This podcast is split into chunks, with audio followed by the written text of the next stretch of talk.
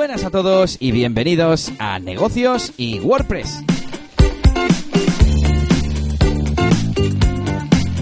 El podcast en el que hablamos de bueno cómo gestionamos nuestras empresas, tratar con el cliente y también de cómo trabajamos con WordPress para mejorar nuestras páginas web, para obtener más clientes y bueno, ganar un poco más de reputación y exposición.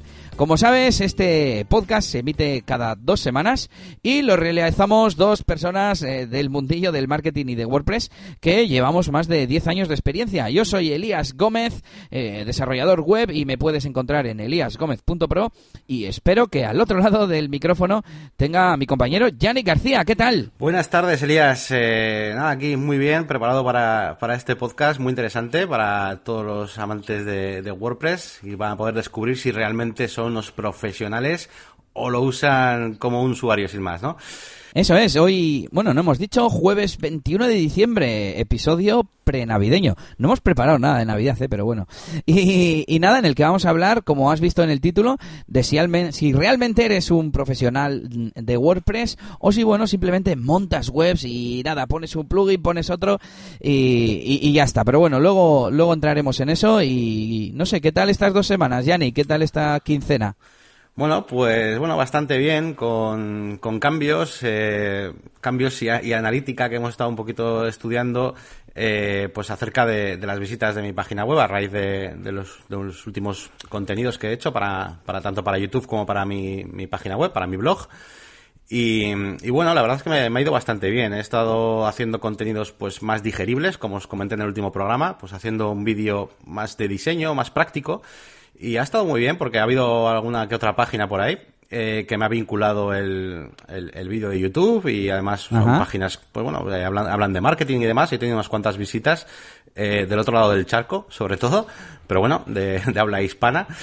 Y, y, bueno, pues bastante, bastante interesante. Y luego además, eh, viendo un poquito las analíticas de, de Google Analytics, pues me he dado cuenta de que he crecido bastante con el tiempo de visualización y sobre todo es por un consejo que me dieron. Eh, estuve hablando con una compañera mía de, de, la empresa de marketing de trabajo y me comentó que, que me hacía falta más texto en, en, mis secciones, porque sí que es verdad que lo, lo, tenía bastante sintetizado y me dijo que lo desarrollara más para, pues eso, para que tenga más palabras y, y la verdad es que mmm, no sé si será por eso, pero está funcionando mejor ahora que, que he puesto unos textos un poquito más desarrollados que, que los que tenía antes.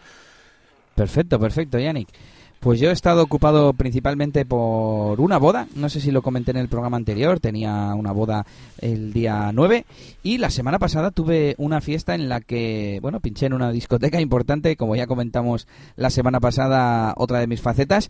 Y, y también me tuvo me tuvo bastante liado porque decidí hacer una una sesión promocional de homenaje en la que tú también me ayudaste en la parte gráfica, por cierto, y nada, ocupado principalmente en eso, pero también tengo tengo novedades respecto a nuevos leads y cosas que, bueno, ¿qué te parece si eso ya lo tratamos luego en el apartado de, del progreso de, de, nuestros negocios? Vale, perfecto. Eh, bueno, ahora si quieres, bueno, pues lo que sí podemos comentar son cositas que han pasado esta semana que, son bastante interesantes a nivel ya, no solo de, de WordPress o de negocios, pero bueno, que, mm, por ejemplo, eh, una noticia que salió el otro día, que es que Disney ha comprado Fox. No sé si te has enterado de todo esto. Sí, sé que no lo han comprado al completo, que han eh, escindido alguna de las eh, sub, sub, ¿cómo se dice? De las empresas hija, vamos. Y no sé, cuéntame, cuéntame que tú seguro que de esto de tema de media controlas un poco más. Sí, además, bueno, a raíz del otro día que estuve viendo la de, la de Star Wars, la última película, pues estuve, ah. estuve también con unos compañeros, unos colegas comentando pues todo esto, que al final Disney se está haciendo pues con un montón de de poder, por así decirlo, y nada, pues pues eh, 52.400 millones de dólares han tenido la culpa, y sí que es verdad que han dejado cosas fuera, como son Fox Sport y Fox News, pero vamos, eh, ahora mismo Disney tiene pues cosas tan interesantes como pues eso, eh, todo lo relacionado con Los Simpson o todo lo relacionado con Marvel, eh, yo qué sé, películas o productoras como las de Avatar, por ejemplo, y encima están montando una plataforma eh, de streaming a lo Netflix eh, para competir directamente con ellos. Y, y, además, bueno, pues quitarán mucho contenido que tienen ahora mismo en Netflix, pues, pues por ejemplo Star Wars es un, es un ejemplo, o todas las series de Marvel que se han hecho muy famosas en Netflix, pues pasarán a ser de, de esta nueva plataforma de, de Disney. Entonces, bueno, esto es bastante pelotazo y, que... y van a dominar el mundo ya dentro de poco. Sí que había oído todo eso, lo, lo de la plataforma de streaming, eh, andaba pendiente, porque, bueno, yo soy usuario de Netflix y va a ser la leche. ¿eh? Lo que me da un poco de rabia es que al final vamos a tener que tener eh, HBO, vamos a tener que tener Netflix, vamos a tener que tener Disney Streaming, como se vaya a llamar, y al final está todo repartido. Además, también he visto que se hacían con el 60% de las acciones de Hulu, la plataforma esta también de vídeo tipo YouTube.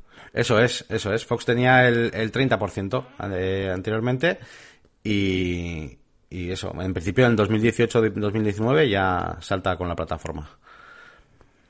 Pues habrá que estar pendiente. También otra de las noticias de la semana, que no tengo claro si está confirmado, creo que sí, que Apple ha comprado Shazam, esta, esta aplicación de reconocimiento de música mediante la huella digital, y que no sé si sabes que está desde los años 90 en los años, a finales de los años 90, llamabas a un número eh, de teléfono eh, a través del teléfono se escuchaba la canción y luego te llegaba un SMS. ¿En serio? sí, sí. Hace, hace poco además estuve investigando cómo funcionaba eh, la, huella digital esta, ¿no? Y, y, bueno, leí un poco de la historia de la empresa y lo he vuelto a leer ahora con esta noticia. Y también, bueno, no son 52 mil millones, pero 400 millones de dólares. Es que son unas cifras que te dejan, que te dejan loco. Y, y bueno, me imagino que lo integrarán mucho más en Siri y demás. Y actualmente Actualmente cuando reconoces una canción te dan opciones de ir a Spotify, Apple Music, a Google Play Music y me imagino que dejarán solo el servicio de, Apple. Pues sí, supongo. Bueno, yo hasta ahora tengo que decir que bueno, el Shazam no lo utilizaba básicamente porque utilizaba el de, el de Siri. Y, y bueno, ahora que, no sé, parece ser que igual Apple pues va en busca de, eso, ¿no? De Spotify ese tipo de servicios y comérselos, por así decirlo, pero claro, también hay que recordar que Spotify, eh, muchísimos usuarios utilizando de forma gratuita, cosa que no creo que no pasa, ¿no? Con los demás servicios, con el de Apple, por ejemplo. Eso es, eh, y tampoco con el de con el de Google. Claro. es de pago y no tienen no tienen ninguna versión gratuita. Y bueno, ¿qué te parece si pasamos ya a las recomendaciones de la semana? Y yo te voy a recomendar, bueno, a ti no, porque no usas Mac y esta aplicación creo que solo es para Mac. Eh, se trata de Fluid, es una aplicación que ya tiene su tiempo, pero que esta misma semana he retomado para... Bueno, te digo para qué sirve. Eh, lo que haces es meterle una URL y a partir de esa URL te crea un contenedor que es una aplicación. Entonces, es como si fuese una instancia de un navegador de hecho, creo que lo hace con el motor de Safari, yo creo.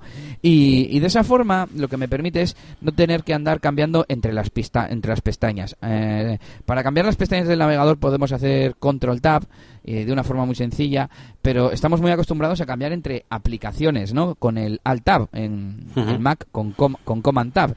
Y yo muchas veces que estoy pasando datos o haciendo algún tipo de tarea, eh, tengo la sensación de que quiero cambiar entre aplicaciones. No es como si estoy haciendo una búsqueda en Google y leyendo artículos que, que no sé, sí lo, sí lo veo como estoy haciendo la misma cosa, ¿no? Que es investigar, leer artículos.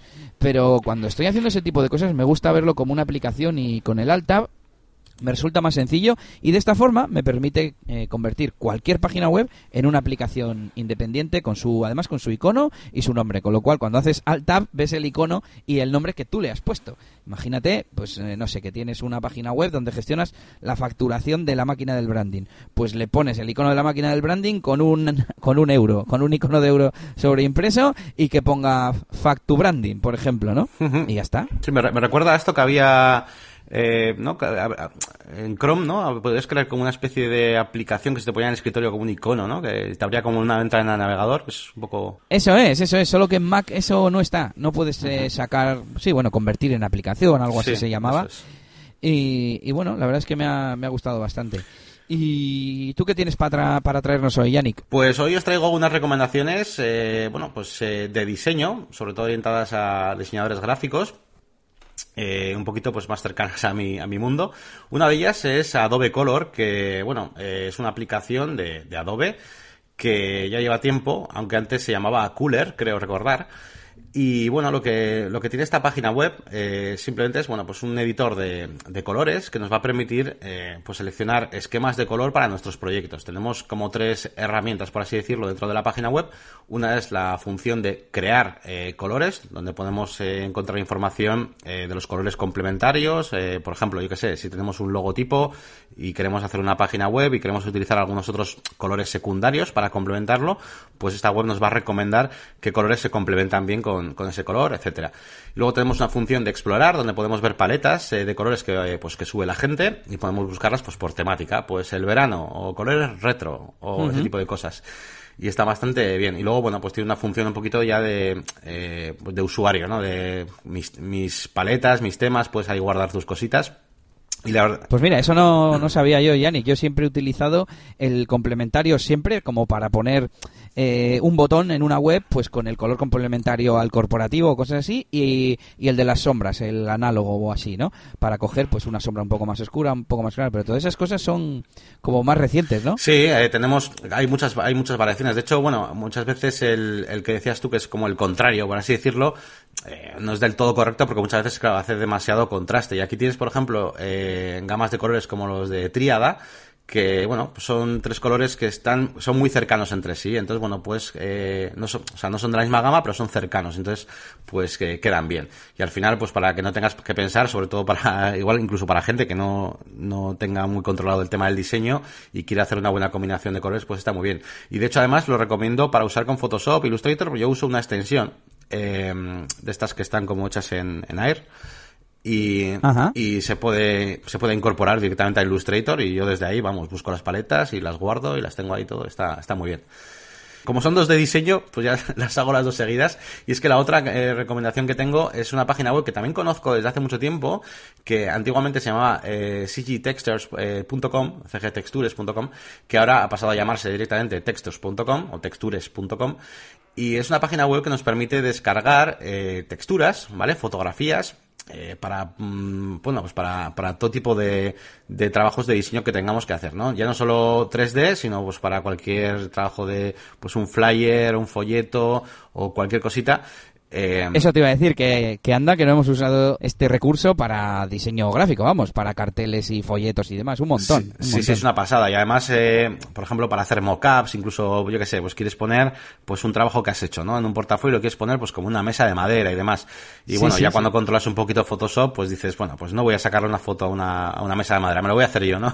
Entonces, eh, para ese tipo de cosas, pues estas texturas est- están muy bien, ¿vale? Porque eh, te permiten, sobre todo, hay muchas texturas que son repetibles, es decir, y, y son muy grandes, con lo cual eh, te permiten hacer diseños grandes sin que se note demasiado, ¿no? Que, que la textura se está repitiendo, por así decirlo, que eso queda muy feo. Y, y Sí. nada, bueno, pues es un recurso que a cualquiera que trabaje mucho con Photoshop, eh, pues bueno, le va a venir muy bien. Y si trabajas con After Effects Sí, o señor. 3D, pues también. Recomendadísimo. Y yo, eh, la segunda recomendación de hoy es un plugin que ya conocía desde hace tiempo, pero no había tenido la ocasión de utilizar. Y es un plugin que te permite mm, eh, tener una vista previa, pero sin publicar el, el post todavía. Eso te, te permite pues compartir con un compañero o con un cliente el, bueno, el post o la página o el tipo de contenido que sea para que eh, el cliente, en este caso por ejemplo, nos lo apruebe y ya mm, da- darle a publicar o actualizar en ese, en ese post. Se llama Public Post Preview y bueno, lo dejamos también, igual que todos los demás enlaces, en las notas del episodio. Y nada, ¿qué te parece si avanzamos, Yannick? Muy bien, sí, vamos a comentar eh, las noticias, a ver qué novedades nos traen los negocios y WordPress. que ¿Comienzas tú, si quieres? Sí, sí, sí. Tengo además un artículo que hice en eliasgomez.pro y es que ha salido la nueva la nueva versión de Gutenberg 1.9 y nos trae una funcionalidad principalmente muy interesante que son los bloques reutilizables.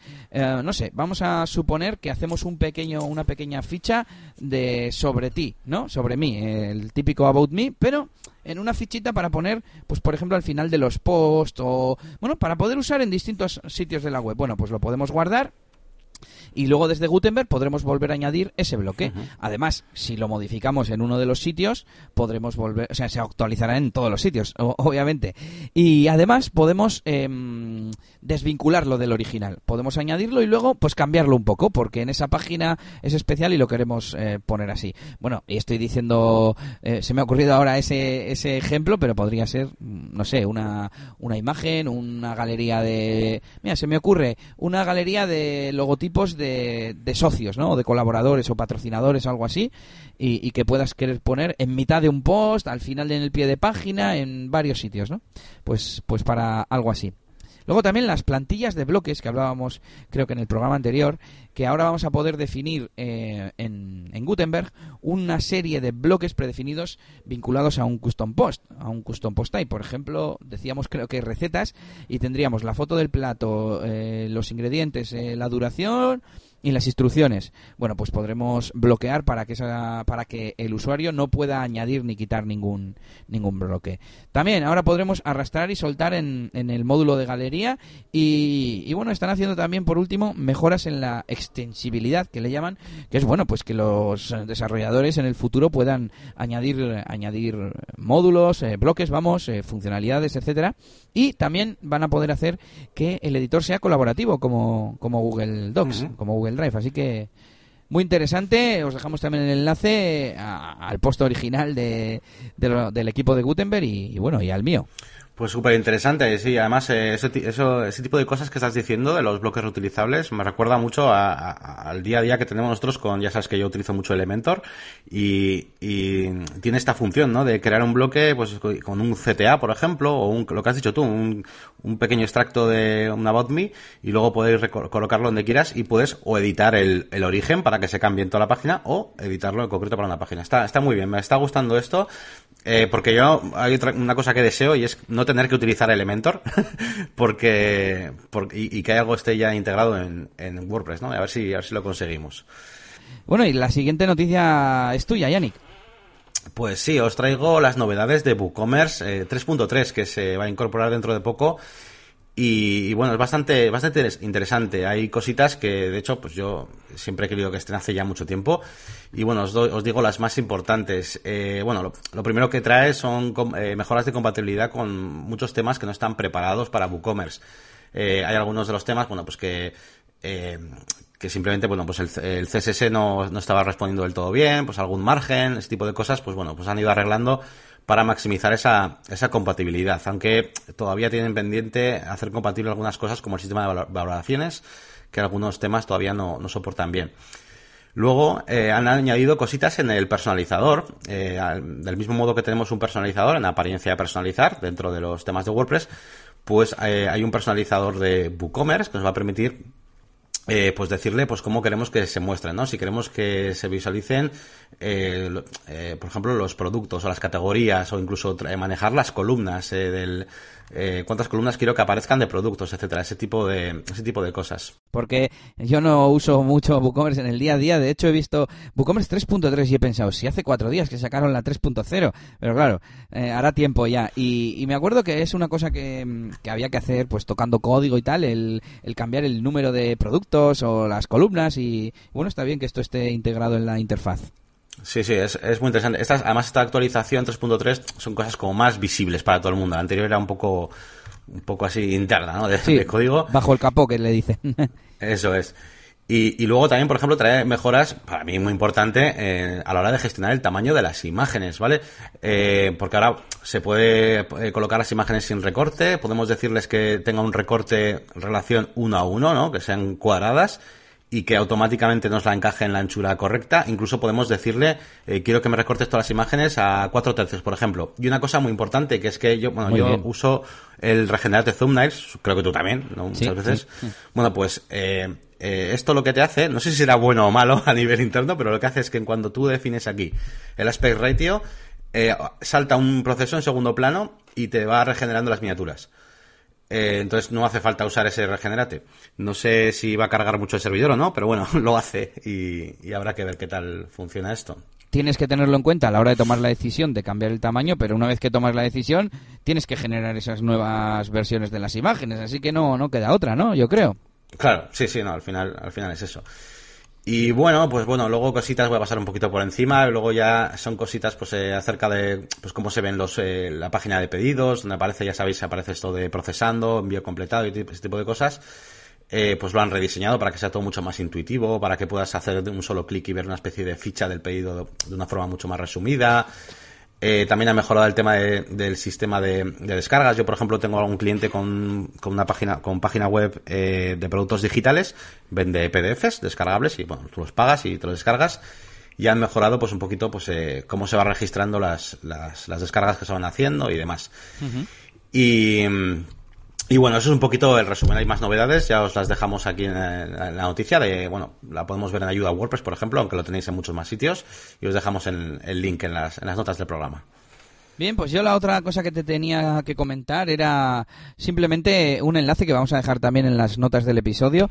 Respecto a Gutenberg, es una charla de, de la WordCamp de, Estados Unidos y hablan pues de Gutenberg y me ha gustado porque plantea una visión de conjunto, una visión de altura de, cómo es el futuro con respecto a, Gutenberg, ¿no? Resumiendo, pues más o menos como dijimos en el primer episodio, que es curioso que eso fue hace mes y medio y eh, esta presentación ha sido hace unas pocas semanas, vamos, ha sido posterior, y más o menos decía lo, mismo que yo, ¿no? Eh, que que al final Gutenberg ha empezado en el editor pero acabará llegando a, toda la plantilla de WordPress, que estamos muy limitados por la mm, distribución clásica en la que hay un contenedor, un wrapper que nos engloba la web, pero que en el futuro, igual que ahora las webs se modifican hacia adentro para adaptarse a los móviles, luego se van a modificar hacia afuera para el VR, es un poco lo que decía la, la charla, y que Gutenberg va a estar preparado para eso. Y por último, eh, edición en el frontend, mencionaba una de las preguntas del final. Y, el, el, de la charla decía, bueno, yo no estoy en el equipo de Gutenberg, decía, tengo mucha niebla en mi bola de cristal, decía. y, bueno, pero él decía que su opinión era que sí, que, que los plugins que hay eh, no lo implementan muy bien, pero que a día de hoy se puede implementar bien y que con Gutenberg seguramente lo veamos. Así que nada, me ha parecido muy interesante y simplemente por dejar por dejar el enlace, es en inglés, pero bueno, el que controle un poquito de inglés es una charla de esas que se entiende bastante bien. Y nos queda una, ¿no? De la WordCamp de Zaragoza. Sí, bueno, eh, mi última noticia, bueno, pues es simplemente que, bueno, ya está publicado el programa de la WordCamp, eh, bueno, es la primera del año, es en Zaragoza, y la verdad es que me ha, resultado bastante interesante eh, esta WordCamp. Tenemos temas que van, pues, pasan por un montón de, de, áreas diferentes, ¿no? Tenemos temas un poquito técnicos, pues para el tema de seguridad, Gravity Forms, ese tipo de cosas. Luego tenemos temas más orientados al marketing, por ejemplo, eh, está Darío BF que va a hablar eh, sobre cómo detectar las necesidades que tienen los clientes para la hora de hacer una página web. Darío, un saludo, Darío. es muy interesante. Eh, o, por ejemplo, también tenemos algunas charlas sobre cómo realizar la estrategia de contenidos para una landing page. E incluso va a haber algunas cositas relacionadas con el diseño, el diseño de las páginas web y, eh, por ejemplo, las tipografías, bueno, es bastante, bastante completo. Y nada, eh, que es el sábado 13 y domingo 14 de enero.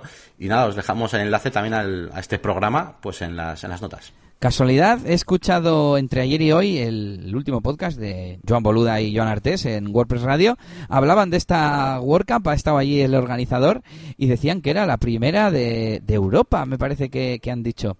Y han comentado por encima el programa de la, del evento y me ha, parecido también bastante interesante, aunque no, no me ha apuntado nada ni me acuerdo ahora, aparte de lo que tú has dicho, de, de nada más. Y nada, pues mucha suerte y que salga muy bien esa primera WordCamp. Y algo más te iba a decir yo, Yannick, respecto a esta WordCamp. Así, ah, bueno, respecto a WordPress Radio, que eh, hoy no recomendamos ningún podcast porque no ha salido ninguno de, Darío, de Post-it Podcast, y de WordPress Radio solo ha salido este que podéis escuchar si queréis también, de hablando de la WordCamp de Zaragoza. Así que os lo dejamos en las notas del programa. Y seguimos, Yannick, ¿qué nos toca? Pues nada, vamos a ir ya directamente a nuestro tema central que en esta ocasión pues vamos a hablaros de eh, pues, esos matices que para nosotros diferencian a un profesional de WordPress con quizás una persona pues que simplemente lo utiliza pues a, nivel de usuario. Vamos a ver qué es para nosotros alguien que realmente sabe sacarle todo el provecho, incluso de rentabilizar mejor los proyectos gracias a conocer eh, bien todo el sistema, ¿no? Entonces, bueno, eh, vamos a hacer un repasito pues por diferentes áreas de, de WordPress y cómo nosotros vemos que realmente eh, hay alguien ahí que, sabe, ¿no? De, lo que lo, que hace. Así que bueno, si quieres eh, comenzamos con el primero de los temas, Elías. Sí, perfectamente. Pues yo creo que lo primero es eh, saber como decía Darío BF en el último podcast que recomendamos, saber los básicos, saber los básicos como son HTML, CSS y PHP. No he apuntado JavaScript porque ya me parece un nivel que también es muy útil, pero que no es tan tan tan básico. Y además que en las tres disciplinas no creo que haga falta un nivel de experto, ¿no? Eh, pero por lo menos desenvolverse con las etiquetas, con los parámetros que tiene cada etiqueta, con los atributos, mejor dicho.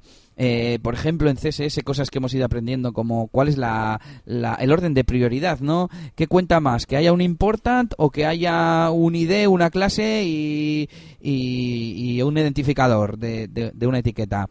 Pues pues saber todas esas cosas creo que es súper importante y en y en PHP un poco lo mismo eh, realmente yo sé, me desenvuelvo en PHP pero a un bajo a un nivel muy bajo y con eso es suficiente saber un poquito de bucles de de, estas repeticiones, saber los if, ¿no? Si pasa esto, haz esto, y si no, haz lo otro. Y este tipo de cosas que, que bueno, luego cuando dices, jo, ¿esto por qué se me está viendo así? Pues mira, abres el inspector de Chrome, miras un poco por aquí por allá, y no te hace falta ser tampoco un experto, es lo que decimos. Y dices, ah, vale, es que eh, se está cargando este estilo este, en vez de este otro, pues lo voy a cambiar, y ya está. No sé si sigues tú, Yannick, o...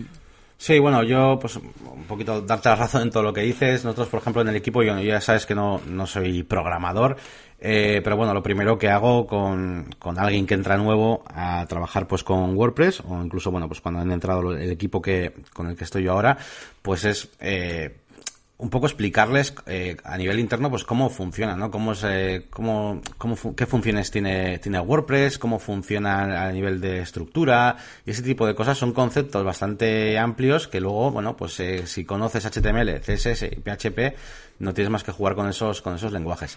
Y bueno, lo siguiente que tenemos eh, para comentar eh, son todas las cosas que ya lleva eh, WordPress en sí, son todo ese tipo de herramientas que WordPress lleva, WordPress lleva incorporadas y que muchas veces, pues bueno, cuando estamos aprendiendo, pues no llegamos a tocar, pues por miedo y porque creemos que van así, pero al final WordPress es todo muy modificable. del mismo modo que, como has comentado tú antes, Elías, está todo hecho con HTML, CSS y PHP, y sabiendo eso, podemos modificar cualquier cosa. WordPress también tiene muchas funciones que damos por hecho que son así, pero son todas modificables. Eh, podemos comenzar a hablar, por ejemplo, del tema del customizer, ¿no? Ese personalizador que lleva, que lleva WordPress incorporado, que se puede personalizar para hacer la vida mucho más fácil tanto a los desarrolladores como a los propios clientes. Y conocer ese tipo de cosas, pues la verdad es que te convierte en un más profesional realmente luego para dar un mejor producto. Yannick, Yannick, ¿te acuerdas cuando en el primer programa hablábamos del framework que hicimos? Pues por ejemplo llevaba un panel para elegir los dos colores corporativos, el principal y, el secundario. Y, eso iba automáticamente en todas nuestras webs y luego utilizábamos ese color. Pues para cosas como esa, ¿no? Y se escoge desde el customizador de WordPress, porque WordPress tiene unas funciones, una API, unas historias que te lo, así te lo permite. Claro, claro, sí, sí, puedes meter ahí, bueno, ahora mismo ya veis que tiene el tema de meter el logotipo, tiene el, tema de meter el favicon, pero creo que, Elías, que cuando lo hicimos, de hecho, no sé si estaba eso y que tú lo pusiste. sí, sí, eh, el logotipo del cliente no, no lo tenía todavía, el logotipo del sitio, no sé cómo se llama, entonces no estaba. Eso es. Entonces, bueno, pues eh, todo eso se puede personalizar. Todas las cosas que veis en WordPress se pueden personalizar. Y, por ejemplo, el tema de los shortcodes. Ya sabéis que hay unos códigos, pues que, pues, a nada que hayáis utilizado algún plugin, eh, pues veis que muchas veces, pues para insertar, yo que sé, un slider, pues eh, hay, que, hay, que, utilizar como un codiguito y se mete en un sitio. Por ejemplo, mismamente la galería de WordPress. La galería de WordPress simplemente es un codiguito, es un shortcode, ¿no? Que te lanza o te ejecuta una, una función y, ya está, ¿no? Pero bueno, pues esos shortcodes tú te puedes crear también tus propios shortcodes eh, para, para hacer cualquier, cualquier función que quieras. Entonces, eso también es, es modificable. Sí, sí. Eh, eh, por ejemplo, bueno, tú, tú mismamente, Elías, por ejemplo, ya no con shortcodes y customizer, que es un poquito lo, lo, básico, pero por ejemplo, con todo el tema de los hooks, no sé, no, ¿qué nos puedes contar de esto también? Sí, bueno, los hooks eh, quiero aclarar, no sé si lo he aclarado en algún episodio anterior, pero hay gente que dice que los hooks son un dónde y son más bien un cuándo. Y me explico. WordPress no es más que una serie de archivos en las que primero, en cualquier servidor que yo conozca, se carga el archivo index.html y si no el index.php. Entonces, ese archivo index.php va cargando archivos y a su vez ese a otro y ese a otro y, así, más o menos, bueno, iba a decir eh, hasta el infinito, pero no, hasta que se carga WordPress. Y, entonces, todo eso al final son líneas de código que se van cargando secuencialmente. Bueno, pues hay unos puntos en los que dice eh, hacer cabecera, por ejemplo, ¿no? Y eso es un, un, hub, un gancho, en el que WordPress, los plugins y un propio desarrollador que lo añada pues a un propio plugin, ya sabemos que al tema no hay que añadir estas cosas, le añade una función que se engancha ahí a la cabecera y queremos que ponga en la cabecera, pues no lo sé, una frase con un, con un aviso de que, de que por Navidades los, avisos, los pedidos van a llegar dos días más tarde, por ejemplo, ¿no? Eh, es, un ejemplo un poco raro, pero al fin y al cabo lo que quiero decir es que mediante estos hooks podemos interactuar. Mm, y no solo con WordPress, sino con un montón de plugins que tienen también sus propios hooks. Y los temas como Genesis, como GeneratePress que usamos nosotros, y como otros cuantos temas profesionales que incorporan esos ganchos, que repito, no es un dónde, es un cuándo. Solo que claro, al renderizar la página web, eh, mucho, muchas veces lo localizamos como en una mm, posición de la pantalla pero esa posición viene dada por el orden de carga, ¿no? Al final, Yannick, de hecho tú puedes estar viendo un div que está arriba a la izquierda, a la izquierda del logotipo, y en realidad ha cargado al final del todo, ¿no? Sí, además eso pasa mucho, eh, por ejemplo, en, WooCommerce también. En WooCommerce funciona en base a, hooks, muchas de las cosas que queremos editar. Y aquí lo importante es, es un poquito lo que decías tú al principio, Elías, que es que aprendáis todos la, base de, cómo funciona esto, porque por mucho que te veas un tutorial y digas, bueno, pues quiero cambiar donde aparece eh, el precio, eh, y te miras un tutorial y cambias una línea de código ahí que no sabes muy bien dónde está, bueno, pues si tú aprendes bien el concepto de cómo funcionan los hooks, vas a poder eh, tratar con un montón de módulos, lo que has dicho, temas, etcétera, incluso otros sistemas como por ejemplo, que yo sepa, PrestaShop, por ejemplo, utiliza un sistema pues parecido, esto de los hooks, y es que es un concepto, vamos, muy básico para poder modificar cualquier cosa, claro. Sí, sí, eh, has dicho WooCommerce y he pensado, imagínate que el, la función que te muestra el campo para meter un código promocional la saca un hook. No sé si es así, pero no sé si está enganchada un hook. Pues tú la puedes desenganchar. Hay una función que es remove action y ya está, ya no aparece. Y tú lo puedes hacer desde donde quieras porque luego además hay un sistema de prioridades y demás. El caso es que es muy flexible y que conociendo estos hooks y entendiendo un poco cómo funcionan, que es, ah, vale, voy a enganchar una función a un gancho, pues ya está. Ya mm, luego ya veremos cómo es la sintaxis y qué se pone antes, qué se pone después, cuál es eh, si es add action o si es, no sé, create action o eso da igual, porque todo eso está en la documentación, es entender el concepto lo importante. Y vamos a seguir con estas cositas que es interesante conocer de WordPress para tener un poco más de control y son los roles y las capacidades. En WordPress el sistema de usuarios permite eh, etiquetar cada usuario con una especie de función, ¿no? La típica es el administrador. Y tenemos otras como son el editor, el autor, el suscriptor y pues como os imagináis vamos bajando en cuanto a, permisos eh, o capacidades como se llaman en WordPress de estos usuarios. Lo interesante es que hay funciones para comprobar qué rol tiene un usuario y que si estamos creando un listado de algo o un contenido restringido podamos eh, comprobar qué nivel tiene, qué rol, si está logueado, si no está logueado. Y mm, en cuanto a las capacidades ya esto es un poco más avanzado, algún día podríamos hablar, podemos asignar, eh, crear roles nuevos, como por ejemplo, si tenemos una inmobiliaria, pues el rol agente, agente inmobiliario, y le decimos que solo puede ver los, mm, los inmuebles y aparte, por ejemplo, las campañas de, de newsletter. Y de esta forma, pues nos ahorramos plugins de personalizar el, el panel de control, por ejemplo. Eh, pero me estoy adelantando, así que voy a seguir con, con el loop de WordPress. El loop que bueno, lo, he apuntado aquí en el guion, simplemente es, eh, es, una, mm, es un apartado que tiene cada página, cada post, cada URL al final que vemos eh, eh, bueno, no deja de ser código, así que realmente está en las plantillas PHP de los temas, pero bueno, que, se muestran estos apartados y que lo que hace es recorrer la query que tiene almacenada WordPress, es decir, la consulta. Si es una página, pues tiene almacenado el contenido de la página. Es el blog, pues tiene almacenados todos los posts que luego va a tener que mostrar en ese listado de, del blog, etcétera, etcétera. Y conociendo cómo funciona el loop, pues podemos eh, interactuar mucho más fácil con estos, con estos listados. Y no sé si sigues tú, Yannick.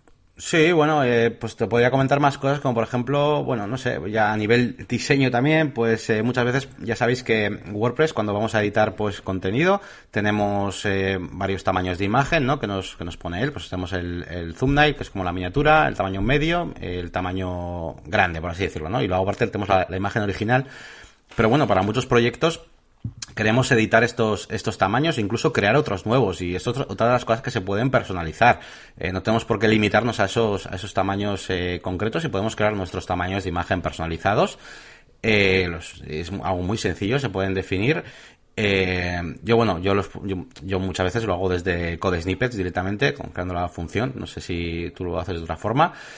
supongo que incluso igual hay plugins para hacer esto, pero bueno, yo ahí no veo la necesidad en absoluto de hacer un plugin. Eh, y bueno, esto nos va a permitir, pues, eh, pues sobre todo también muy relacionado cuando tenemos un, un custom post, eh, pues de algún tipo de contenido pues especial, de cómo se ven, por ejemplo, los proyectos. Pues igual no quiero ni que sea la miniatura, ni que sea, quiero un, tamaño especial para cómo se ven los proyectos. Entonces, bueno, pues puedo crear este tamaño personalizado y además eh, cada tamaño te permite eh, pues todo tipo de parámetros, eh, si quiero que se, recor se esté recortado, si no, es verdad, es verdad. No, me acordaba, no me acordaba de que se podía personalizar eso, si queremos que la deforme o que la corte o, o qué queremos que haga, ¿no? Eso es, eso es. Y además, bueno, pues es, es muy interesante pues, eh, para dejar todo. Además, estos, este tipo de cosas luego eh, se pueden ir amoldando para hacer eh, diseños totalmente basados en, en tamaños de imágenes, pues como el típico grid este, como, como el que hay como en, en Instagram o, o no, perdón, en Pinterest.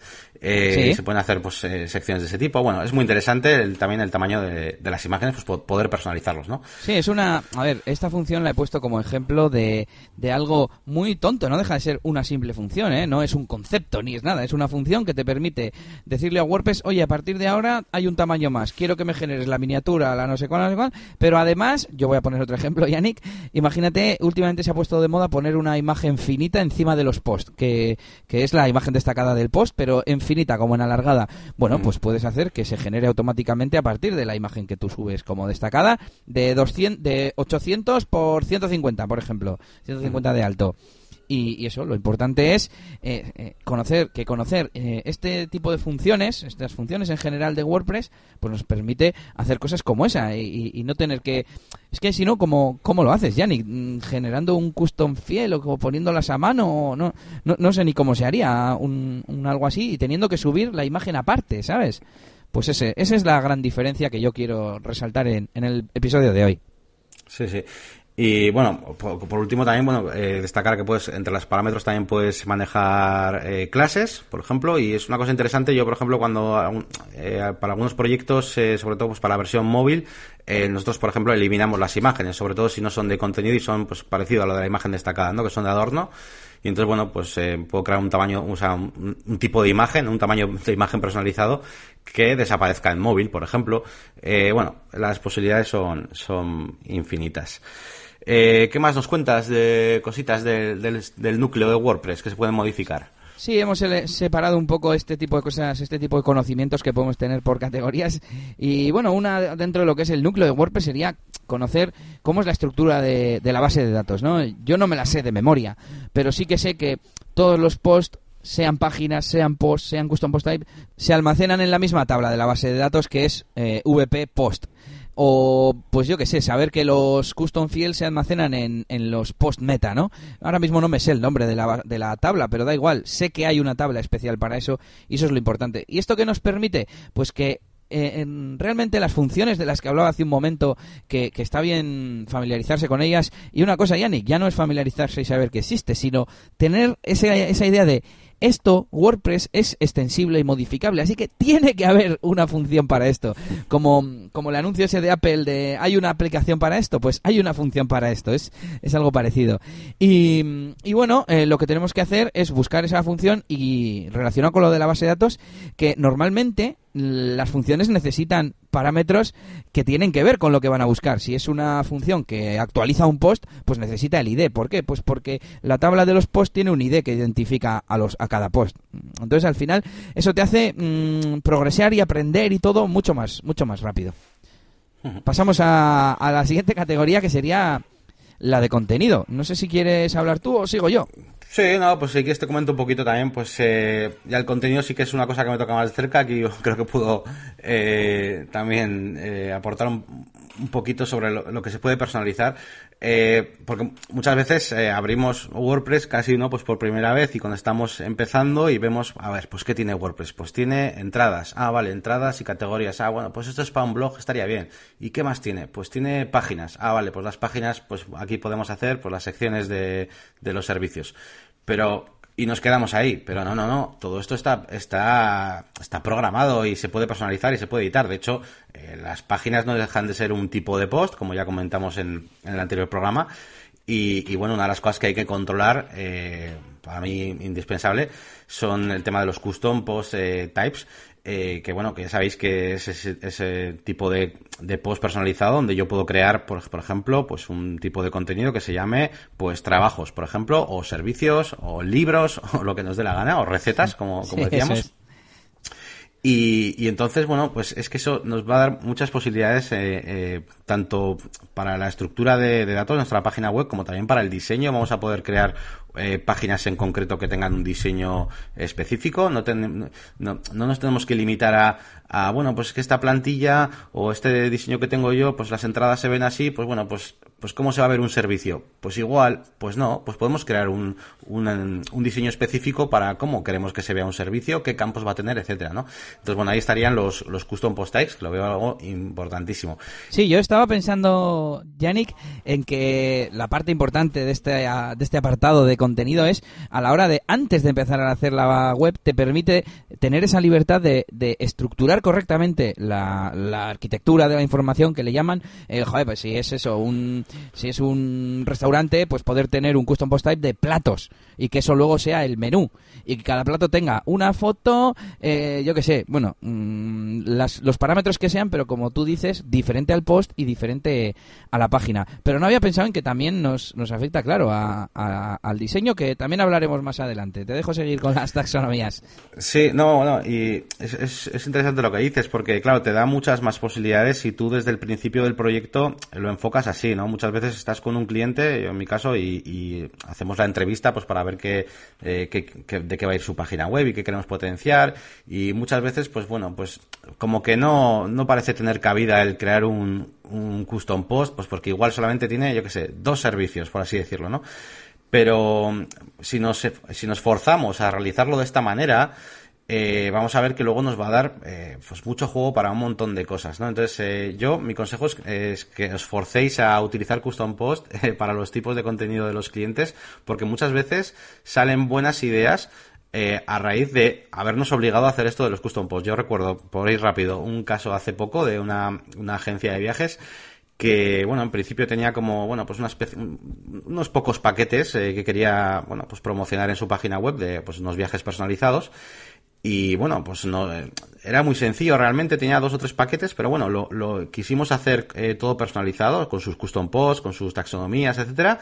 Y claro, después de haberlo organizado así, podíamos acceder a un listado de pues todos los viajes que tuvieran eh, excursiones, los que no tuvieran excursiones, eh, podemos hacer eh, o, o, los que tuvieran, yo qué sé. Según el destino, por ejemplo, ¿no? Cl claro, claro. Y por ejemplo, también había incluso custom, o sea, había posts relacionados de los hoteles, por ejemplo. Entonces podíamos hacer un listado de hoteles. Y, y, y, claro, ese tipo de cosas no se te ocurren si, si tú no planteas desde el principio hacerlo personalizado. Porque claro, si desde el principio tú dices voy a utilizar las páginas y ya está, pues nada, ahí pego el contenido y ya está. Pero si lo hacemos de esta manera, pues salen más cosas. Sí, es que los custom post type junto a las... Eh, bueno, es que al final esto es lo mismo, así que lo voy a comentar yo, Yannick. Los sí, custom sí. taxonomies, las taxonomías, en WordPress tenemos categorías y etiquetas que son taxonomías, pero podemos crear las nuestras propias. En el caso de los viajes, pues por ejemplo una taxonomía por continente se me ocurre, por ejemplo. Y por último los custom fields, donde podemos eh, añadir datos concretos a esas fichas, ¿no? A esos eh, elementos individuales de nuestro custom post type, como por ejemplo los viajes, que fuera, por ejemplo, el precio, ¿no? Y eso nos permite luego, pues, eh, hacer búsquedas, por ejemplo, por precio, precio máximo, precio mínimo, o por, dices, pues quiero en este continente y de máximo 500 euros, pues todo eso se puede hacer gracias a esta estructura, estructura de datos que nos permite hacer mm, incluso cosas, pues como tú decías, más avanzadas y vincular todo, ¿no? Tener fichas de hoteles, tener fichas de excursiones, por ejemplo, tener fichas de los propios viajes y mediante, bueno, Custom Fields, para lo que yo recomiendo usar un plugin como Advanced Custom Fields, pues podemos luego tener ese buscador avanzado que aquí es donde viene eh, uno de los conceptos que ya hablamos en el primer episodio, si no me equivoco, que es VP Query, la clase mm, de las consultas de WordPress y que, bueno, no deja de ser, eh, pues también yo al final sé que es una clase, sé que no es una función, pero al final es poner ahí código como si fuese una función al que le das unos parámetros y le dices post type, el tipo de post, pues viaje. Eh, el custom fiel precio, pues max, y lo comparas que sea el máximo 500. Y así es como, bueno, te puedes hacer un, buscador de viajes pues muy personalizado gracias a esta flexibilidad de WordPress, que es al final lo que queremos decir. Porque tú imagínate lo que acabo de decir, hecho, hecho mediante páginas y todo enlazado a mano. Es, es que es imposible, es imposible. Tiene que ser programado y con esta arquitectura y estas funcionalidades. Efectivamente, además pues eso, te ahorras un montón de, trabajo y das un mejor producto y todo es mucho, mucho mejor y más bonito. Y nada, vamos a continuar con otra de las cosas, mm, bueno, imprescindibles, que es controlar los themes, ¿no? Controlar las plantillas eh, que tenemos en WordPress. Eh, muchas veces, bueno, pues sabemos utilizar eh, pues las herramientas que nos puede dar por defecto una plantilla, pero con WordPress ya sabéis que cualquier eh, tema de WordPress va a tener eh, cositas pues como los widgets, como eh, las bueno, los template ese tipo de cosas que bueno pues que hacen falta controlar para, para poder personalizarlo a nuestro gusto. podemos hablar de varias cositas aquí. bueno, yo voy a comenzar, si eso, pues hablando un poquito pues del tema que todo el mundo conoce, que son las, las cosas que puedes personalizar a nivel de, de las sidebars, de los widgets. Todo el mundo sabe que existe esto y eh, personalizarlo con las capacidades que te da WordPress. Pero tú puedes crear tus propias eh, zonas, tus propias zonas para arrastrar. Eh, ahí está, ahí está. Eso es. Eh, para arrastrar ahí lo que tú quieras. Y ya no solo sidebars, bueno, porque antiguamente ya dijimos que esto era como la barra lateral, pero es que ahora son widgetarias, ¿no? Es decir, son zonas donde yo pongo un contenido, pues bueno, extra eh, a cualquier parte de mi página. Y estas zonas, pues bueno, pues las podemos utilizar como queramos. Si tenemos buen control de ellas, podemos meter todo tipo de contenido. No, nos tenemos que limitar a los pocos widgets que te van a, vayan a venir ahí en, WordPress. Eh, ¿Qué más, eh, por ejemplo, acerca de los, de los themes? Bueno, pues una cosa muy, muy importante que son los, los child themes. Eso es. Cada, siempre que queramos modificar una, una plantilla, eh, lo recomendable es hacer una plantilla hijo, un child theme. Eh, bueno, pues básicamente para que todas esas eh, esos estilos que nosotros queremos bueno pues añadirle o modificarle a la, a la plantilla, pues no afecten a, las, a, los archivos originales de esa plantilla, ¿no? Tanto por si vas a actualizarlo después y para que no te lo machaquen, eh, pues como simplemente pues por, por, no mezclarlo ¿no? con el tema de donde estén metidas funciones o cosas eh, del tema, ¿no? Entonces, eh, esto también es imprescindible. Cualquier eh, plantilla que queramos editar, pues hacemos un, una plantilla un, un child team, que es una cosa muy sencilla. Simplemente es básicamente, el resumen es copiar otra eh, otra vez un poquito en la carpeta, renombrándola pues como que es un child, que es una plantilla hijo de ese tema padre, y ahí empezaremos ya a meter eh, tanto la hoja de estilos como otros archivos que queramos modificar, ya no solo el estilo, sino pues eh, eso es, si queremos cambiar el header, por ejemplo, o el footer, pues no, no solo tenemos que copiar el archivo original, el footer PHP, por ejemplo, lo copiamos a esta nueva carpeta de child y ahí lo modificamos. Y entonces, digamos que siempre va, WordPress va a leer la última versión de, este child de, este, de, este child theme, ¿no? Eh, ¿Qué más? ¿Qué más seguimos, Elías? Pues sí, iba a aprovechar con esto de los child themes y a poner un ejemplo en el que tengamos pues un tema de pago, ¿no? que es el, caso más claro, en el que queramos modificar algo. Pero ¿qué pasa? Que luego se va a actualizar, nosotros nos hemos gastado nuestros euros y queremos actualizar, pero si modificamos sobre el tema directamente lo perdemos. Bueno, ya sabemos que para evitar esto hay que utilizar los temas hijo, los child themes, que como ha explicado Yannick es pues eso, un, un hijo al que le vas copiando los archivos que quieres modificar, ¿no? Son la transferencia de los genes. y, y bueno, por ejemplo, se me ocurre que tú quieras poner mm, debajo de la cabecera eh, una serie de widgets. Dices, bueno, es que, joder, quiero poner aquí los últimos comentarios o, un buscador o cualquier cosa que, que, tú tengas en widgets. Bueno, pues te puedes crear en ese child theme una nueva widget área. Y de esa forma podrás arrastrar ahí los widgets. Ese es el, el uso práctico un poco. Eh, bueno, también tengo apuntado aquí los template tags, que no dejan de ser las funciones de WordPress que se usan pues principalmente en los temas, ¿no? Como los condicionales o este tipo de cosas. Entonces, bueno, eso, como decíamos antes, es simplemente familiarizarse y, y, y saber que, por seguir con los condicionales, que casi de cualquier cosa que queramos saber en WordPress podemos poner un condicional. Eh, ¿Es administrador? Pues hay isAdmin. IsCategory es, es una categoría, pues tenemos esa función. O isSingle es una noticia suelta o estamos en, en el listado de noticias. Pues dependiendo de esas funciones, que además que es que son no sé, 12 caracteres, o sea, es que es súper fácil. Luego podemos poner, poner ahí que aparezca una imagen, por ejemplo, de un banner de, de un cliente o cualquier cosa que se os ocurra que pueda depender de esas condicionales. Y bueno, relacionado con esto se me ocurre mm, el template hierarchy, que es la jerarquía de las, bueno, templates, que es como llama WordPress a los archivos que conforman los temes.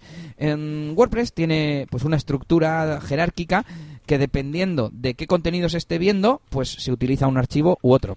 Y luego además dependiendo también pues eso de qué de qué contenido sí de qué URL le hemos pasado. Pero también depende de si eh, por ejemplo la, el archivo tiene un nombre más concreto o menos concreto. Por ejemplo para mostrar las categorías de WordPress se utiliza category.php pero resulta que podemos hacer un archivo especial que se llame category guion y el nombre de la categoría el slash que se llama .php entonces si estamos en esa categoría va a usar ese archivo y no el de category PHP. Bueno, pues cosas como esta nos permiten tener mucha, mucha flexibilidad y anda que no habré yo visto en los foros de WordPress mismamente, oye, es que cuando estoy en esta categoría quiero poner otra cabecera. Bueno, pues eh, cuando le preguntas a ver si estás en esa categoría, que hay un condicional para eso, y le cargas en vez de la cabecera normal otra, o le cargas un archivo que cargue un banner o, o, o lo que tú quieras cargar en esa categoría especial. Sí, sí, además la información la tenéis ahí. Bueno, yo siempre he visto el códex y es que es súper versátil todo. O sea, ya lo que dices de la categoría, pero es que luego puedes filtrar por ID o por el nombre de la categoría. O, o sea, eh, lo tenéis todo, todo ahí. Bueno, y además de esta jerarquía de archivos, está bien también conocer pues cuál suele ser la estructura de archivos. De hecho, si no conocemos la estructura, no nos sirve nada la jerarquía. Y básicamente un archivo de un tema de WordPress, perdón, eh, los archivos mínimos son, si no me equivoco, Yannick, el style y el index, ¿verdad? Eso es. Y por ejemplo, está bien saber que para tanto los posts normales, las entradas del blog, como para eh, los custom post types, por ejemplo, tenemos dos archivos principalmente. Uno es el single PHP y otro es el archive PHP. Uno muestra una ficha individual, por ejemplo, de una receta, y el archive, por defecto, nos mostrará el listado de las recetas. Pues saber eso te da la flexibilidad para saber que cuando vas a crear un custom post type de los que hablábamos antes, vas a tener automáticamente, bueno, esto es un parámetro que se puede modificar, pero bueno, en principio vamos a tener un archivo de esas recetas que podremos modificar y maquetar que, muestre la imagen destacada de la receta o no, o que se vea en ese listado el tiempo de preparación o no, y este tipo de, cosas, Yannick. Sí, sí, yo además, bueno, para mí, primera, primer recurso que tiene que tener el desarrollador WordPress delante, el VP Hierarchy, eh, este, bueno, yo digo esto porque es el nombre de la web que he visto yo siempre, que le han hecho como, bueno, antes era simplemente, pues eso, la estructura de datos, pero ahora la han puesto como en formato interactivo, que es webhierarchy.com, y aquí podéis ver muy bien, pues los archivos eh, con los que trabaja WordPress, que en realidad son poquitos, solo que de cada tipo de archivo luego podemos ir poco a poco, ir siendo cada vez más concretos, eh, ir desglosando cada vez más el tipo de contenido que queramos y, por supuesto, personalizarlos, claro. Muy chulo, muy chulo. Estoy dentro de la página y creo que la he visitado alguna vez, pero no recordaba que fuese. O sea, puedes pinchar en el nombre del archivo y te. ¡Ay! Te lleva el códex. Muy sí, bien. Sí, pues, eso es. pues está, Está muy chulo, muy chulo. Y bueno, nos queda algo más por explicaros. Aparte de poder crear menús en WordPress como un listado de enlaces al fin y al cabo, nosotros como desarrolladores de temes o de los temes de nuestros clientes podemos crear una ubicación. Es decir, pues voy a hacer que el tema de este, vamos a suponer algo que sea más versátil como un portal de noticias sobre surf o sobre una temática, ¿no? Pues no sabemos muy bien eh, qué contenidos vamos a tener o si con el tiempo vamos a crecer y definimos tres zonas de menú. Un menú encima de la cabecera, un menú debajo de la cabecera y un menú en el pie, por ejemplo, ¿no? Entonces, luego mm, en, WordPress, si os habéis fijado, cuando estamos en el apartado de menús, tenemos una pestaña que es ubicaciones. Entonces, nosotros podemos asignar un menú, suponemos que hacemos un menú que sean enlaces a las redes sociales. Bueno, pues le decimos ubicación eh, sobre la cabecera, el que es encima de la cabecera. El menú principal, debajo de la cabecera. Y abajo los menús de contacto o el menú que quieras. Pero igual resulta que dentro de un tiempo las redes sociales dejan de estar de moda y te haces un menú de, yo qué sé, de, de otra cosa diferente, de mm, las categorías más vistas en la web pues coges y pones ese menú ahí arriba. Pero es súper versátil porque tienes las ubicaciones por un lado y los menús por otro. No sé si ha quedado claro, Yannick, que es un poco confuso. Eh, sí, bueno, es un poquito como lo de la widget ¿no? tendríamos el, el, pues lo que has dicho tú, ¿no? Pues el menú, que son los, los elementos de, propiamente del menú, ¿no? Los, botones, los que hacemos clic, eh, los accesos y los links a las secciones o a donde queramos, y luego el dónde lo colocamos, pues es otro tema, ¿no? Entonces, bueno, pues estas dos cosas, pues eh, WordPress ya ha implementado este sistema que podemos modificar. Yo, por ejemplo, siempre me suelo hacer eso, pues un menú principal, luego tengo un menú para las, las secciones legales, por ejemplo, eh, e incluso, dependiendo del caso, te puedes hacer eh, el menú que quieres para la web normal o el menú que le quieres para la versión móvil también. También, también. varios menús. Eso es. y, me, viene el mismo ejemplo que antes. Si tenemos una web de, o sea, una web, un teme de pago y dices, jo, es que me gustaría tener un menú aquí encima de la cabecera. Tú te lo puedes añadir desde el tema, pero, hombre, lo puedes mostrar directamente, el menú tal. Pero si te lo creas como ubicación y dices, crear ubicación menú sobre cabecera. Bueno, pues ahí pones luego el menú que quiera, que tú quieras, el de redes sociales, el menú de se me ocurre de un de un e-commerce, del usuario de carrito, mi compra, mi cuenta y todo eso y, y, ya está, ¿no? Y bueno, eh, ¿Qué te parece si ponemos unos ejemplos que hemos apuntado también de algo, bueno, los hemos ido comentando más o menos, pero repasamos estos estos ejemplos en los que utilizando estos conocimientos podemos podemos crear cosas súper chulas, como por ejemplo un buscador, ya lo contamos, cuando hicimos una web de inmobiliaria a medida, tuvimos que aprender cómo funcionaba VP Query. Y gracias a ese VP Query y un poco de código y también, bueno, saber implementar un, un formulario, tienes toda la versatilidad del mundo. El cliente te pide que a partir de ahora va a meter, mm, no sé, cuántas escaleras hay que subir para llegar al piso, pues tú lo puedes poner. Y, luego podrás incluso filtrar en el buscador eh, un número máximo de escaleras, ¿no? Valga la tontería. Eh, más eh, el típico ejemplo, catálogos y listados. No sé si quieres continuar tú, Yannick. Sí, bueno, este es el ejemplo más, más típico, ¿no? Eh, con cualquier página web, cualquier cliente, cualquier proyecto que tenga eh, elementos pues que vayamos a repetir y que queramos mostrar en listados, pues donde vamos a poder hacer uso de los custom post type, de, los archivos y demás, pues por ejemplo tenemos eh, los listados típicos de, eventos, ¿no? Pues para hacer un, eso, una especie de calendario de eventos o un listado de eventos, pues se puede hacer de esta forma los, los portafolios de proyectos donde, donde personalizamos cómo se ve la lista de, eh, pues, yo qué sé, de, por categorías, etcétera, cómo se, cómo se muestra y luego cómo se ve un propio, eh, un, un, trabajo, ¿no? Tenemos el, el, caso de las recetas, como hemos hablado antes, o el típico de testimonios, por ejemplo, podemos hacernos un custom post type de testimonios para añadir testimonios de nuestros clientes, por ejemplo, eh, y, luego mostrar un listado. Para poner el ejemplo, Yannick, en los testimonios, en los plugins de testimonios o en los widgets que traen los, los page builders, eh, pues suele venir, no sé, nombre, testimonio y foto, igual el nombre de la empresa, por ejemplo, ¿no?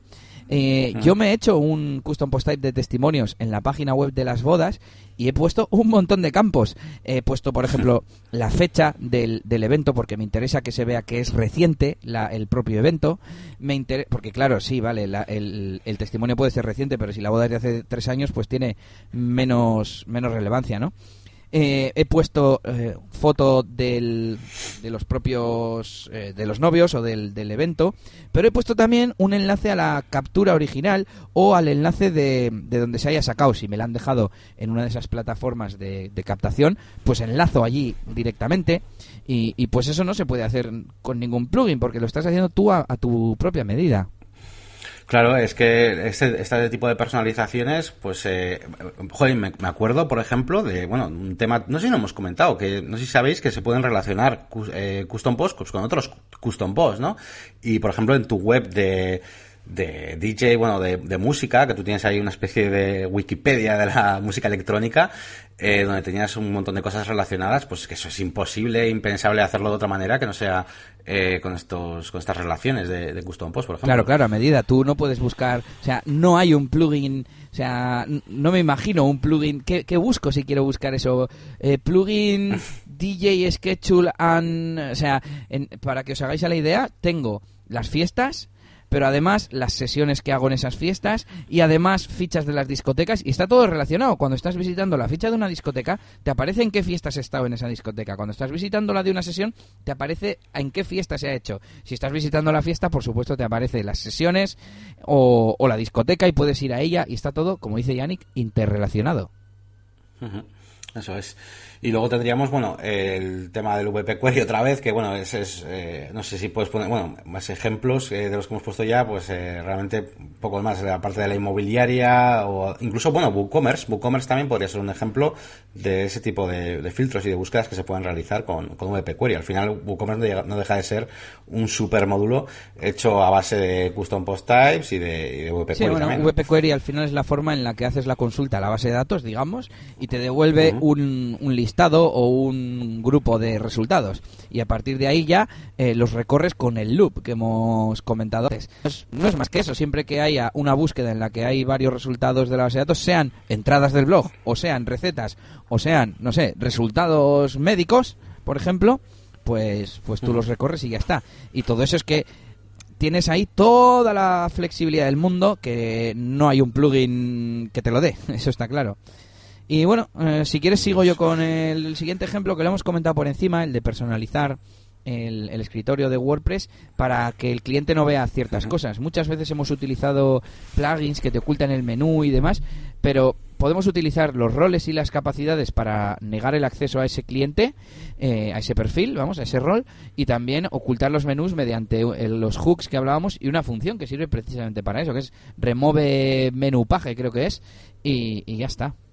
Sí, sí. Eh, ahí pues, se podía incluso personalizar pues cosas de hasta los créditos, ¿no? De, de, WordPress y ese tipo de cosas. Sí, sí, sí. Sí, sí. Porque muchas de las cosas eh, están puestas mediante hooks. Eh, entonces, al final, mm, remove action, add action y pones lo tuyo, lo que tú quieras y ya está. Y el último ejemplo, que me parece bastante ilustrativo para, para terminar, es una pequeña tontería pero no sé si conocéis el protocolo Open Graph, que es este que creó Facebook, si no me equivoco, y que se utiliza hoy en día en casi todas las redes sociales, en las que se eh, añaden a la cabecera de las páginas web, al head, a la etiqueta head, unas etiquetas meta que dicen cuál es la información que se va a utilizar para la vista previa que aparece en Facebook cuando añadimos un enlace en Facebook y en el resto de redes sociales.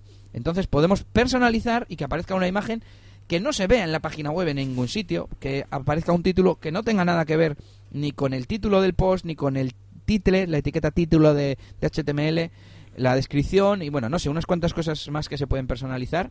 Y hay plugins eh, solo de esto. Normalmente son plugins muy ligeros, pero supongamos que tú solo quieres personalizar la imagen. ¿Por qué tienes que sobrecargar con el resto de código? Bueno, pues esto se podría hacer fácilmente con un custom field de Advanced Custom Fields, un campo personalizado en el que tú cargas la imagen y luego mediante nada un par de líneas de código la muestras eh, la perdón la insertas en la en la cabecera y, y, ya lo tendríamos. Entonces no sé qué te parece el ejemplo Yannick. sí me parece un buen ejemplo. Hombre a mí eh, concretamente yo por ejemplo pues no no no se me ha ocurrido hacerlo de esta forma. Yo lo he hecho con, con plugin pero evidentemente pues eh, es que sabiendo esto pues que ya no, no hay necesidad. Pero me, me parece un buen ejemplo sí sí Y con esto nos vamos a un poco las conclusiones finales. Primero tenemos un par de consejos en cuanto a temes y plugins que nosotros, como decíamos antes, creemos que los temes solo deberían ser para apariencia básica, para los estilos y para la maquetación, es decir, cómo se muestra un post con la imagen destacada o sin imagen destacada o así. Que también, bueno, esto sería discutible, como hemos dicho antes, yo creo que podría haber varios niveles, pero bueno.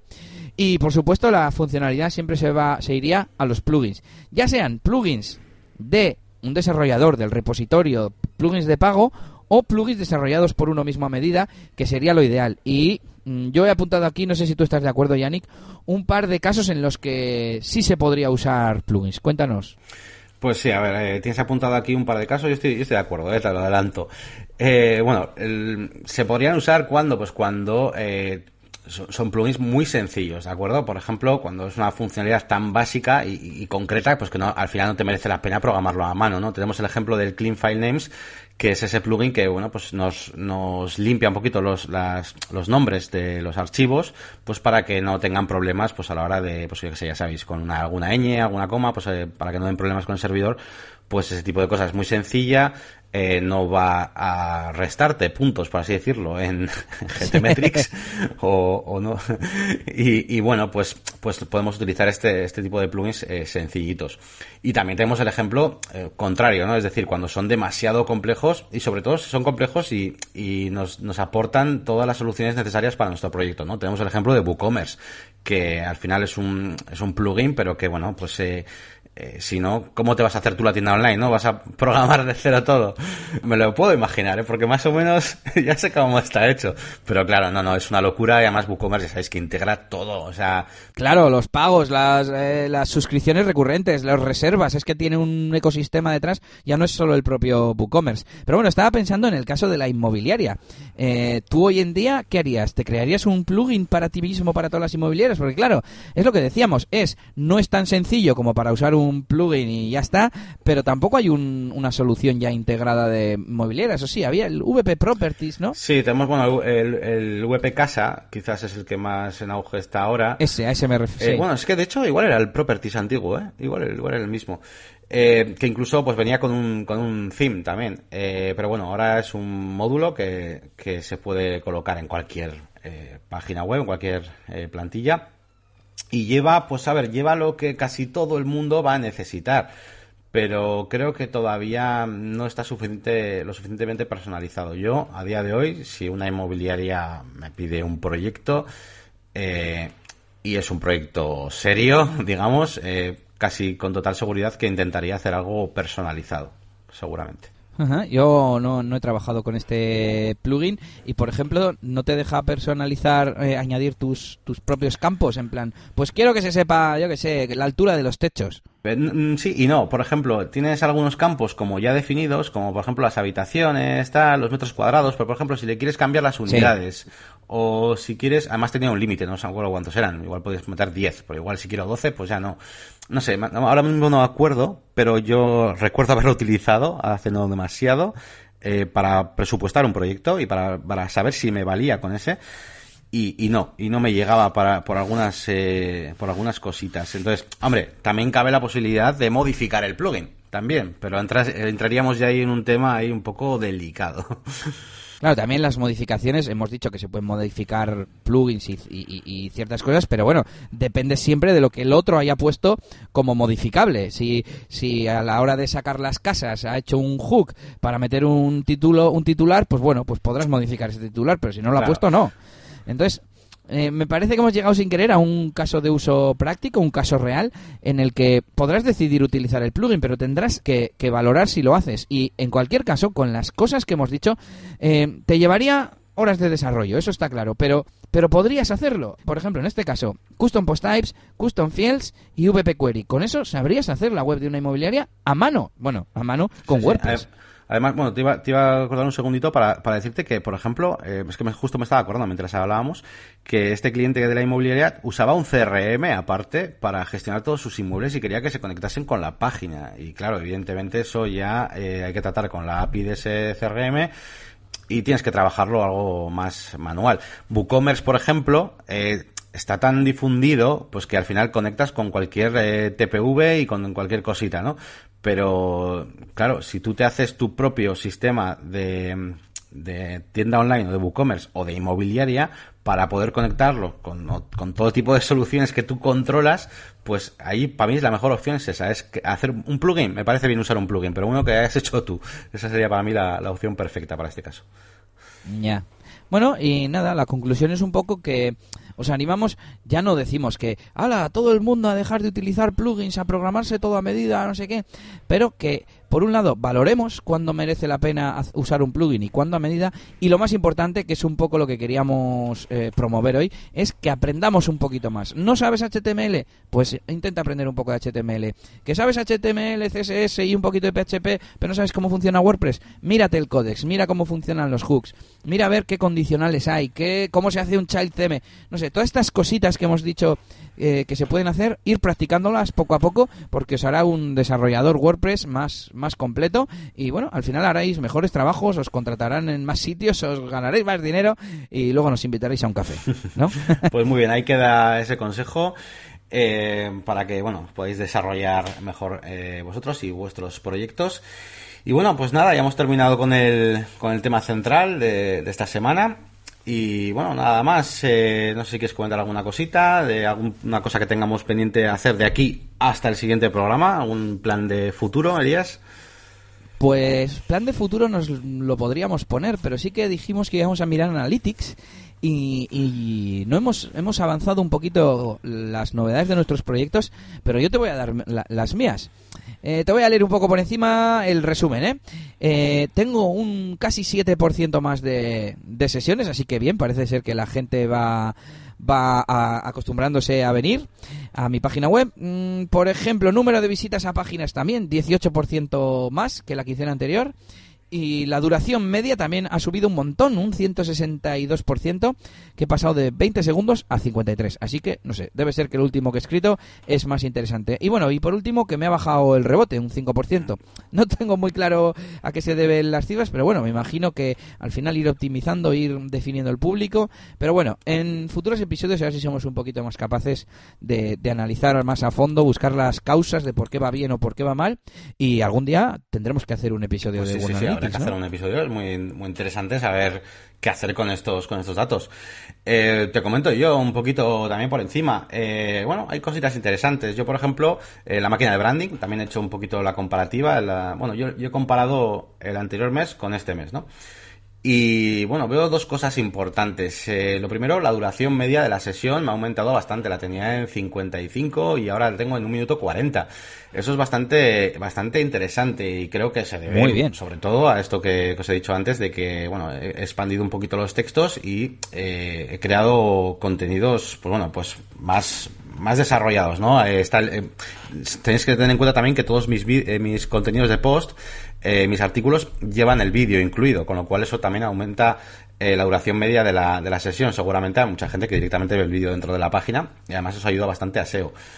Entonces, bueno, pues eso es una cosa interesante. Luego he tenido también eh, un 51% más de, de sesiones en, en, general, sobre todo, sobre todo las, las externas, porque a raíz del último vídeo que hice analizando un diseño, de cómo, el vídeo es cómo hacer un buen diseño, eh, pues me lo han publicado en una, página de, bueno, pues de, Argentina creo que es, que es de, diseño y de marketing y ha tenido bastantes visitas y bueno, pues a raíz de eso también han venido bastantes, bastantes visitas eh, relacionadas.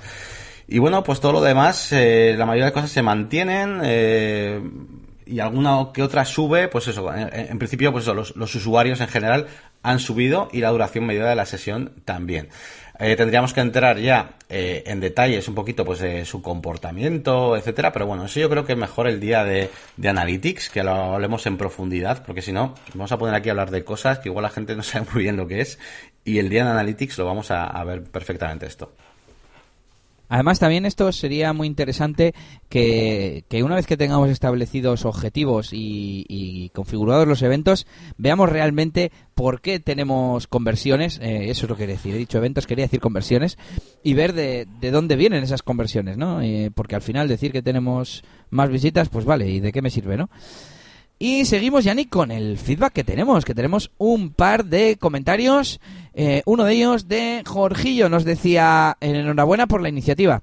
Estoy buscando el podcast con Podcast Addict, que es la aplicación que yo utilizo, y no lo encuentro. He probado con Ivos y tampoco. ¿Cómo puedo suscribirme? Pues bueno, luego ya nos dijo Jorgillo que se pudo suscribir y le comentamos que, bueno, estamos en iTunes y en un montón de plataformas que añadimos el feed del podcast, pero en iVoox nos da un error y no nos terminan de dar una solución. Voy a probar a ver si añadiéndolo a través de FeedBurner como intermediario pues nos, nos deja. Y bueno, no controlo ese, ese mm, podcatcher, ese cliente de podcast, y no sé cómo se hará, pero bueno, hoy en día incluso Evox tiene para añadir un RSS. Así que si alguien no nos encuentra en su podcatcher, puede coger en el pie de página el feed RSS, la dirección, y añadirla directamente de forma de forma manual. Así que un saludo a Jorgillo, que si no me equivoco nos conocemos de, de WordPress Bilbao. Y continúa tú, Yannick. Nos escribía también Fernando de fgrweb.es. Nos decía, hola chicos, enhorabuena por el podcast y por este segundo episodio. Como ya le dije a Elías en Slack, me encantó el primero y me sigue encantando este segundo. Os escribo aprovechando que habéis hablado en el programa de local e invitaros a vosotros y a todos los oyentes a una meetup que voy a dar en Santander para el grupo WordPress Cantabria sobre este software para trabajar con WordPress en local. El taller se llama Desarrollo WordPress WordPress en local con Local by Flywheel. Y le voy a impartir el próximo 20 de enero, sábado, a las 10 y 20 eh, de la mañana, en la Universidad de Cantabria. Nos pasaba la URL del evento y, bueno, nos decía, perdón por el spam, pero me ha parecido muy interesante, ya que hablasteis de este software en el programa. Y por cierto, Elías, también está disponible para Windows. Eh, un saludo y enhorabuena de nuevo. Eh, pues nada, muchas gracias Fernando. ya te contestamos también que bueno, yo, yo tampoco lo conocía, lo conocí cuando nos, lo comentó Elías en el anterior episodio. Y además fui a la página web y, enseguida había el Choose Your Platform. Me dio una alegría porque me pareció muy interesante cuando lo dijo Elías y después eh, que, me dijo que solo era para que no, que no, había para Windows y me dije me quedé un poco chof pero luego vi que sí estaba así que estuvo bastante bien eh eh eh, eh. dime que, que yo dije que es lo que creía que estaba solo para Mac ¿eh? vale vale y bueno y, la, y sobre la Meetup pues es muy interesante yo de hecho concretamente estoy en vistas de implantarlo en, en, en mi equipo ¿no? de, de, marketing online estamos investigándolo un poquillo y nos parece bastante interesante aunque hay alguno que se me ha hecho un poco reticente, porque dice que usa VirtualBox y que no le mola nada. Pero, pero bueno, vamos a investigarlo un poco. Está muy bien, está muy bien. Y nada, os animamos a que dejéis también vuestro feedback en, bueno, principalmente en la web, porque de hecho, eh, bueno, yo no he visto más feedback en, en, ningún otro sitio. No sé si hay reviews en iTunes, también nos podéis dejar reviews en iTunes, no, no hace falta que sea todo comentarios. Y si no, pues que nos contactéis en nuestras páginas web. A mí en eliasgomez.pro, a Yannick en la máquina del branding.com o desde negocios wp.es en la sección de contacto que está abajo en el pie de página, también un poco escondidillo. Y no sé si nos queda algo por comentar, Yanni. Pues no, nada más, desearos felices fiestas, feliz Navidad, feliz Nochebuena, feliz Nochevieja y Año Nuevo. Y porque ya la siguiente ya será para cerca de Reyes, ¿no? Entiendo. Sí, eso es, eso es, ya entrados en el 2018. Así que felices fiestas y un saludito a todos. Hasta pronto. Adiós.